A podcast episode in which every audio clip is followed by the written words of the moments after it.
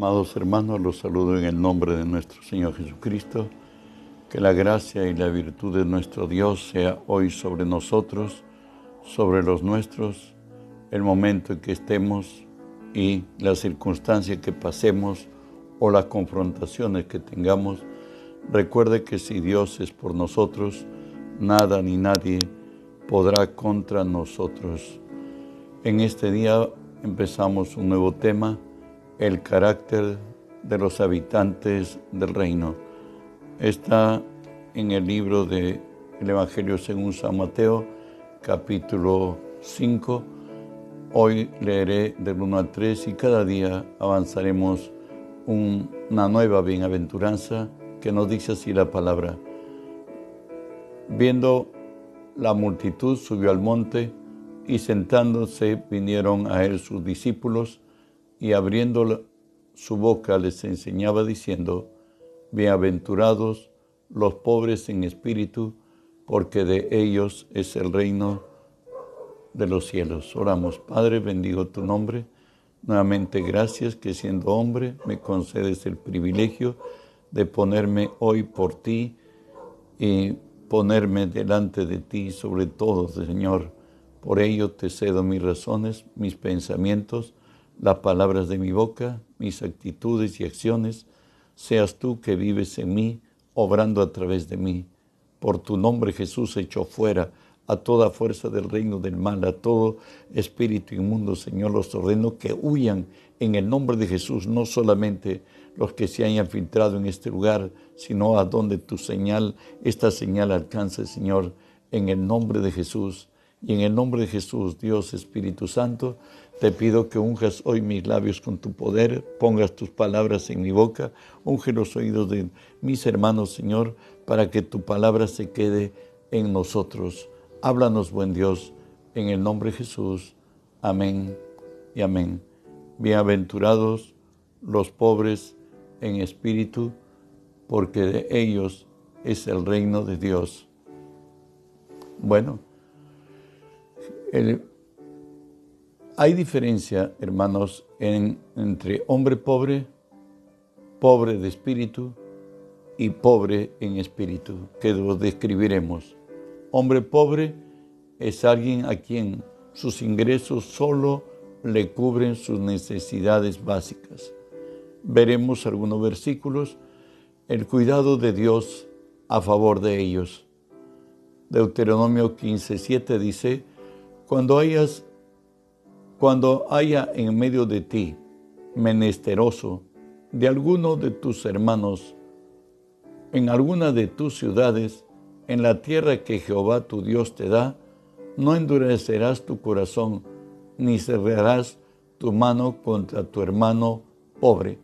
O sea, tenemos que bendecirlo, no solamente decirle que Dios te bendiga, sino nos dijera ya la luz del Nuevo Testamento, por causa de tu propia vergüenza, porque ha venido a ti, bendícele. Deuteronomio 15, 11 dice así, no faltarán menesterosos en medio de la tierra. Por eso yo te mando, diciendo, abrirás tu mano a tu hermano, al pobre y al menesteroso en tu tierra. Recuerda que en Israel el jubileo se daba cada 50 años y todos eran libres, las posesiones volvían a sus legítimos propietarios, las deudas eran canceladas, eran pagadas, era el año de la libertad, donde la tierra volvía a sus legítimos dueños y se hubiesen partido a, a los hijos de ellos en herencia. Deuteronomio 24, del 14 y 15, donde dice, no oprimirás al jornalero pobre y menesteroso, ya sea de tus hermanos o de los extranjeros que habitan en tu tierra dentro de tus ciudades. En su día le darás su jornal, y, y no se pondrá el sol sin dárselo, pues es pobre y con él sustenta su vida, para que no clame contra, contra ti a Jehová y sea en ti pecado de ahí que si tú eres empresario, debes fijar de que debes pagar en el tiempo fijado su salario porque es su propio pan, es su propio sustento de su vida. Eso es lo que Dios nos exhorta. Proverbios 14, 31 nos dice, el que oprime, el que oprime al pobre afrenta a su hacedor, mas el que tiene misericordia del pobre lo honra. Sigo leyendo. Proverbios 19, 17 nos dice, a Jehová, Jehová presta al que da al pobre, y el bien que ha hecho se volverá a pagar. El que le da al pobre le presta a Jehová, y se le devolverá, se volverá a pagar.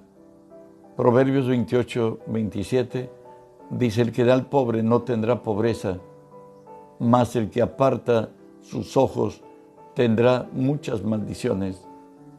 Dios se identifica como el protector de ellos y nos dice así, Salmos 68, 5 y 6, Padre de huérfanos, defensor de viudas, es Dios en su santa morada.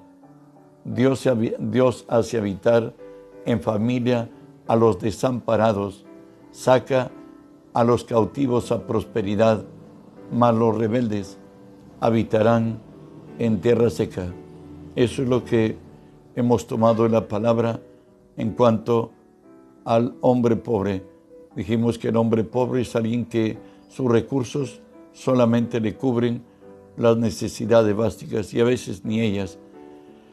Pobre de espíritu refiere a la condición del hombre pecador, del impío, que leo en la Biblia lo que identifica esto.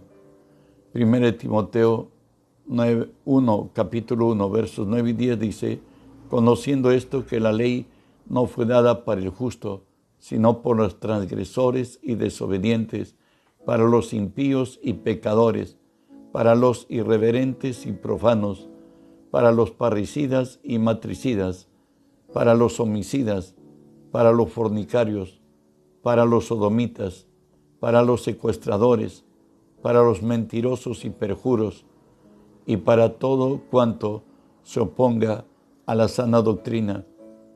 Ello identifica el Espíritu esto y identifica ya la condición de todos los que sin Cristo estamos en desobediencia. Leo Efesios 2 del 1 al 5, y Él os dio vida a vosotros cuando estabais muertos en vuestros delitos y pecados, en los cuales anduvisteis en otro tiempo, siguiendo la corriente de este mundo, conforme al príncipe de la potestad del aire, el espíritu que ahora opera en los hijos de desobediencia, entre los cuales también todos nosotros vivimos en otro tiempo, en los deseos de nuestra carne, haciendo la voluntad de la carne y de los pensamientos, y éramos por naturaleza hijos de ira, lo mismo que los demás. Pero Dios, que rico en misericordia, por su grande amor con que nos amó, aun estando muertos en pecados, nos dio vida juntamente con Cristo. Por gracia sois salvos. El impío, el hombre pobre de espíritu, es aquel que su condición, que refiere la condición de pecador, del hombre pecador, del hombre sin Cristo. Y hemos dado una lista, primera de Timoteo 1 del 9 al 10, Efesios 2, 1 al 5, la condición que estuvimos nosotros sin Cristo. Hoy hablaremos de pobre en el espíritu. Pobre en espíritu nos habla de la persona que es salva en Cristo, conforme lo dice la palabra, lo leeremos. Juan 1, 11 al 13 nos dice así, a lo suyo vino y los suyos no le recibieron, mas a todos los que le recibieron, a los que creen en su nombre, les dio potestad de ser hechos hijos de Dios los cuales no son engendrados de sangre, ni de voluntad de carne, ni de voluntad de varón, sino de Dios. Está de aquellos que hemos recibido a Jesús de Nazaret como Señor y Salvador de nuestra vida. Hoy unidos a Él, la palabra nos dice que somos uno en Cristo y somos la esperanza de gloria, como lo repite Colosenses 1, 26, 27. El misterio que había estado oculto desde los siglos y edades, pero que ahora ha sido manifestado a sus santos, a quienes Dios quiso dar a conocer las riquezas de la gloria de este misterio entre los gentiles, que es Cristo en vosotros, la esperanza de gloria.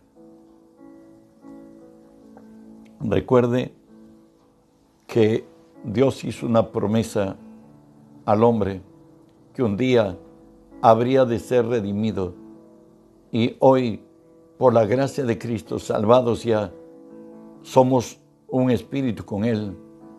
Hemos renacido de simiente incorruptible, como lo dice 1 Pedro 1.23, siendo renacidos no de simiente corruptible, sino de incorruptible por la palabra de Dios que vive y permanece para siempre.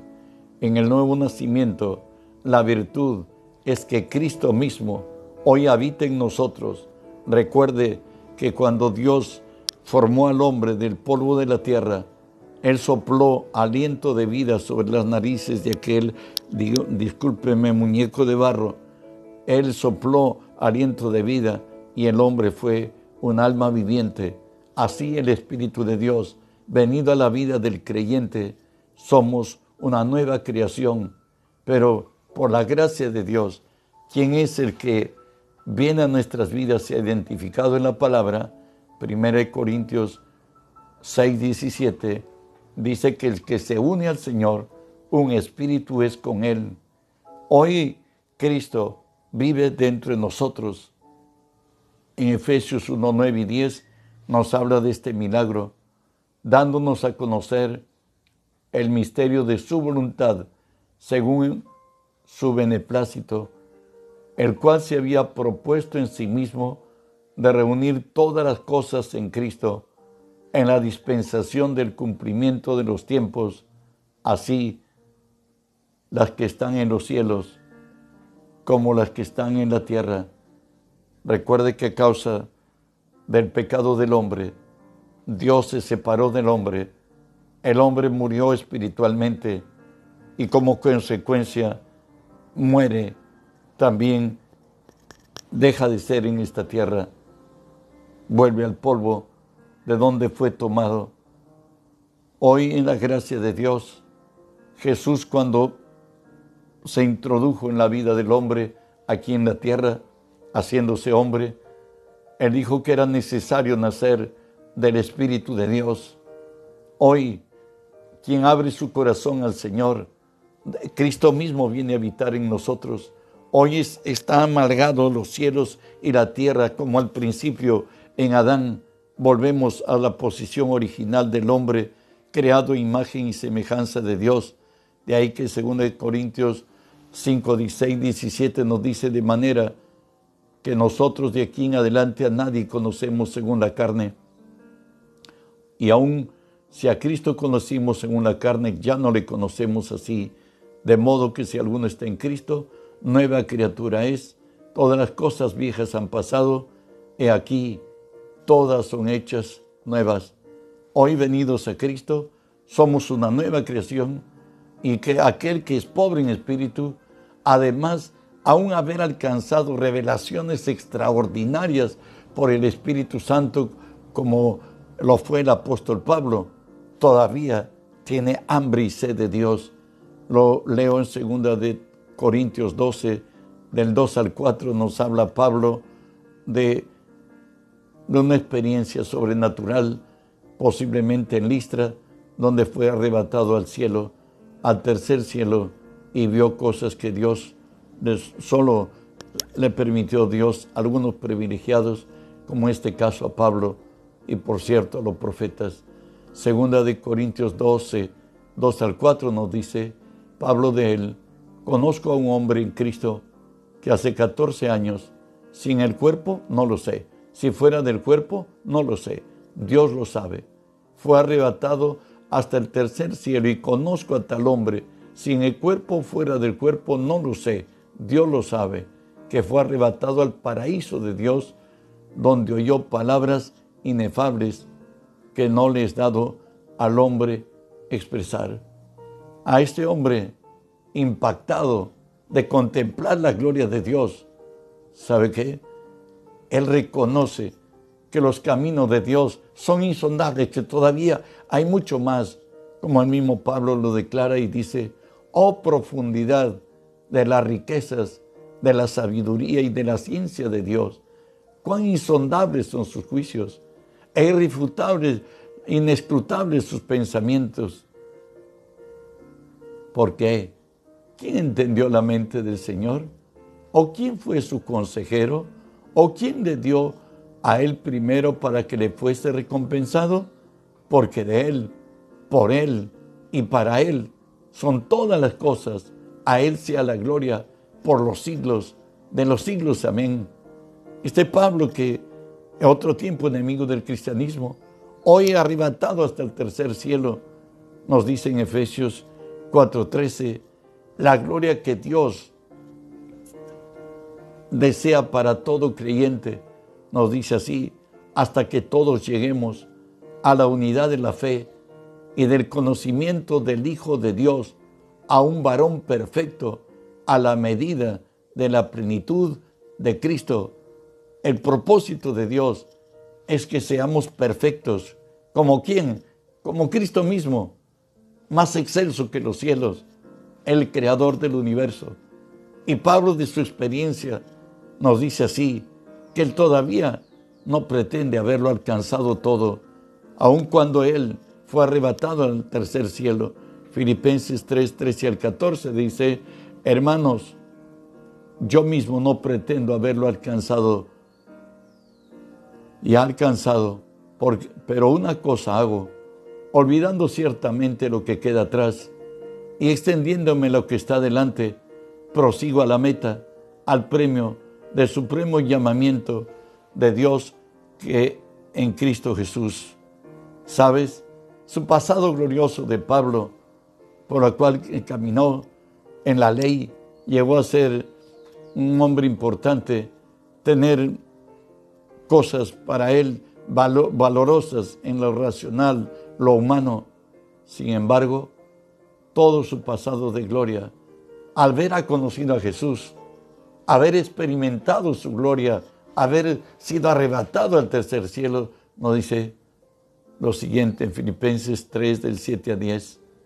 Pero cuántas cosas eran para mi ganancia, las he estimado como pérdida por amor de Cristo. Y ciertamente aún estimo todas las cosas como pérdida por excelencia del conocimiento de Cristo, mi Señor, por amor del cual lo he perdido todo y lo tengo por basura para ganar a Cristo y ser hallado en Él, no teniendo mi propia justicia que es por la ley, sino que la que es por la fe de Cristo, la justicia que es de Dios por fe, a fin de conocerle y el poder de su resurrección y la participación de sus padecimientos llegando a ser semejante a Él en su muerte. Pablo quería más de Cristo. Él en la ley buscó ser recto y perfecto, pero encontró que al revelarse Cristo a su vida, realmente fue para él hasta basura todo lo que había hecho. Pero llegar a esa condición, ¿sabe qué? Hay un costo para alcanzar lo sublime.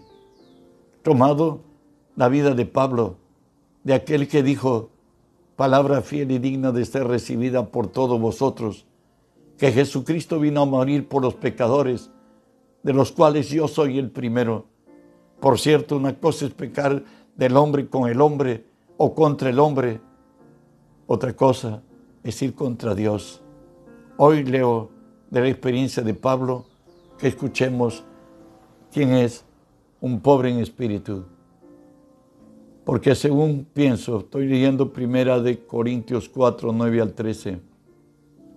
Porque según pienso, Dios nos ha exhibido a nosotros los apóstoles como apostreros, como sentenciados a muerte, pues hemos llegado a ser el espectáculo al mundo, a los ángeles y a los hombres. Nosotros somos insensatos por amor de Cristo, mas vosotros prudentes en Cristo. Nosotros débiles, mas vosotros fuertes. Vosotros honorables, mas nosotros despreciados. Hasta esta hora padecemos hambre, tenemos sed, estamos desnudos, somos abofeteados y no tenemos morada fija. Nos fatigamos trabajando con nuestras propias manos, nos maldicen y bendecimos.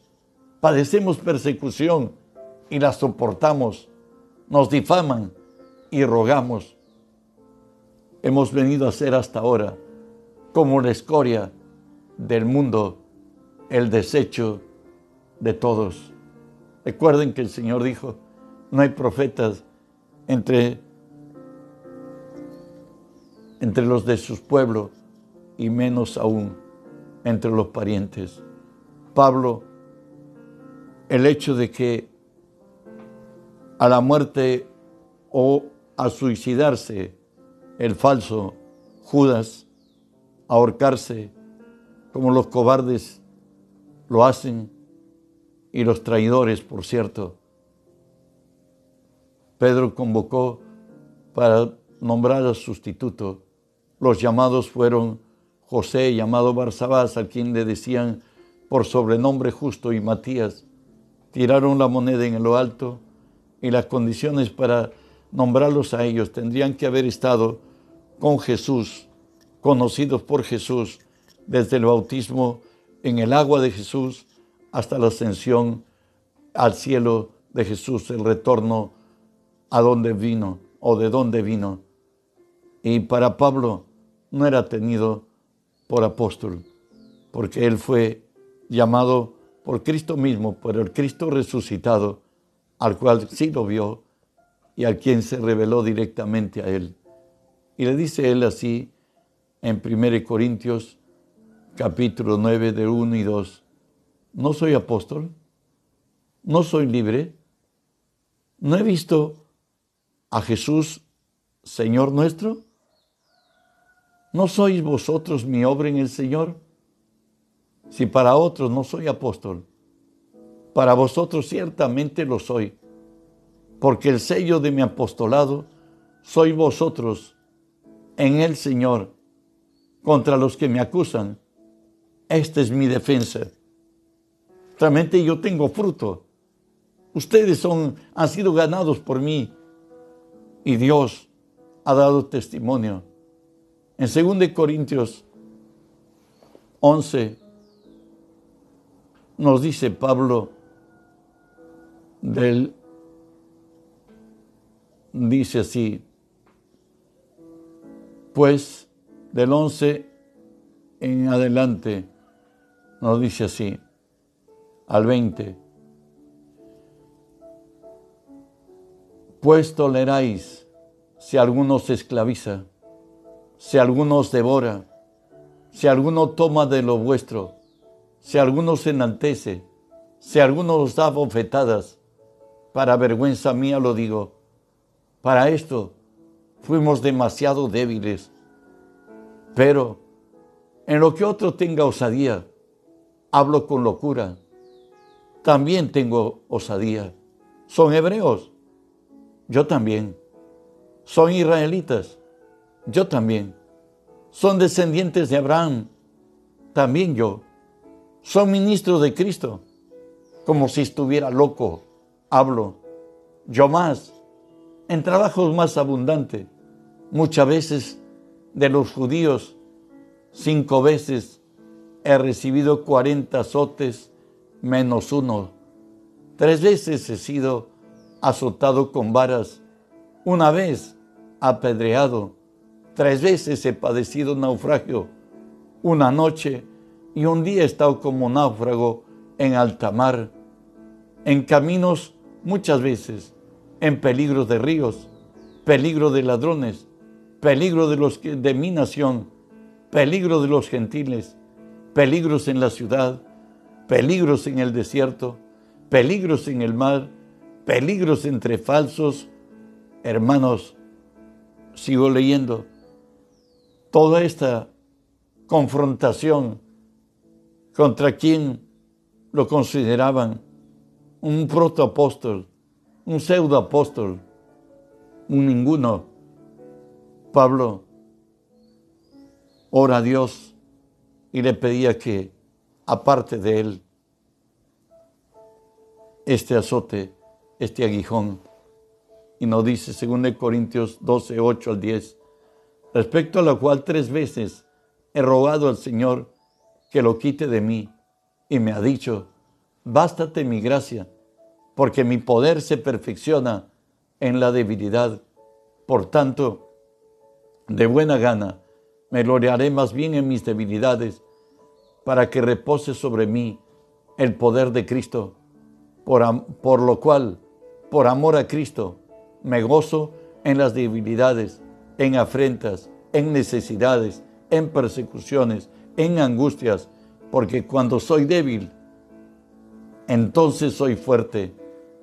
Jesús le respondió, bástate mi gracia, porque mi poder se perfecciona en la debilidad.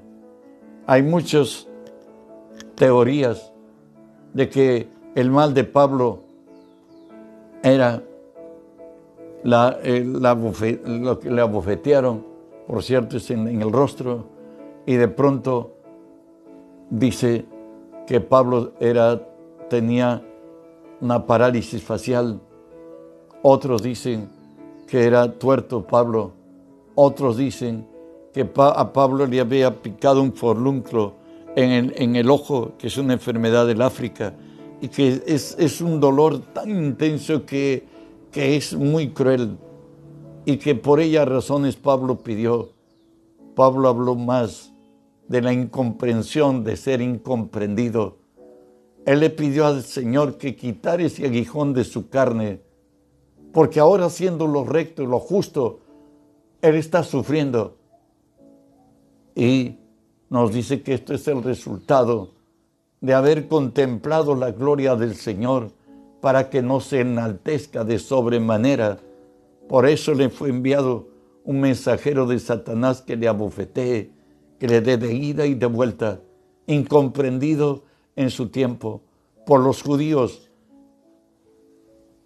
un disidente, por los cristianos, un infiltrado. No aceptaron su ministerio. Sin embargo, él entendió que mientras es débil, es más fuerte. La debilidad él lo describe. Dice así, por amor de lo, del cual, por amor a Cristo, me gozo en debilidades, en afrentas, en necesidades, en persecuciones, en angustias. Eso fue el aguijón de Pablo. No necesaria, no de ninguna manera una enfermedad, porque también él dice, todos se enferman y yo no me enfermo. Lo dice en 2 de Corintios 11, 27. Bueno, y avanzo y terminamos con la historia del heraldo de Cristo, de Pablo. 1 Corintios 9, 24 27 describe aquel que, que era pobre en espíritu. ¿No sabéis que los que corren en el estadio todos a la verdad corren, pero uno solo se lleva el premio. Corred de tal manera que lo obtengáis. Todo el que lucha, de todo se abstiene.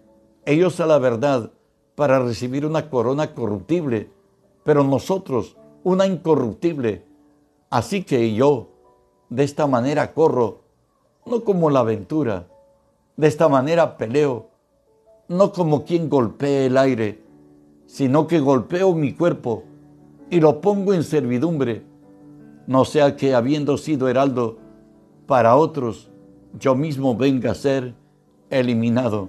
Pablo dice, yo me he determinado seguir a Cristo a mi muerte. Otro pasaje decía que su deseo de él era honrar a Cristo en vida, pero su deseo era glorificar a Cristo con su muerte.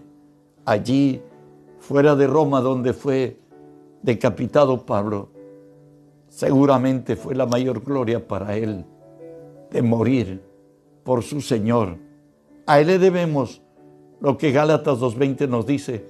Con Cristo estoy juntamente crucificado y ya no vivo yo, mas Cristo vive en mí.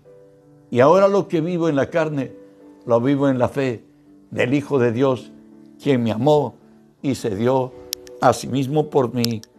Esos son los que han determinado ser pobres en espíritu, que Dios tiene más y mucho más que darnos. Nuestra meta es crecer hasta la estatura de Cristo, no como la de Pablo, no como la de Pedro, no como de los grandes, de Moisés, de Elías, de Abraham, sino como Cristo mismo. El camino ya está trazado, la senda está determinada. Si tú eres de Cristo, y esperas lo mejor de Él. Imita a aquellos que aprendieron de Él, como el caso de Pablo. Que la gracia de Dios sea contigo. Te recuerdo que el día de mañana seguiremos el tema, pero también tendremos mañana oración de 5 a, 6 y 30 en la mañana y en la noche de 7 y 30 a 9. Esta noche tenemos en directo. Que la paz de Dios sea contigo.